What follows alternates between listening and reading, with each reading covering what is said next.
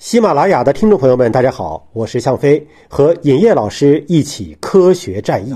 有人说未来一周有可能是爆发期，这个可能是真的吗？我们可以这么去算，因为我们从这个武汉当时通俗来讲就是封城那一天开始算，到现在大概就是不到十天左右的时间。那么下来呢，就是一个返程的高峰。如果我们按照现在卫健委的指南，一到十四天的这个窗口期去推测，大概是。比如说三十儿，如果那天限制出行了，是不是到正月十五之前就刚好是十四天？嗯，就这段期间，为什么大家要延迟复工呢？就是希望能够尽可能的把这段时间给度过去，就是意味着你没有感染、没发病的，哎，你就安全了。你如果感染了、有症状了，你也知道自己要发热了，你就得在到医院去，踏踏实实在这个范围内。现在都以居家的方式来做，而不是一着急复工。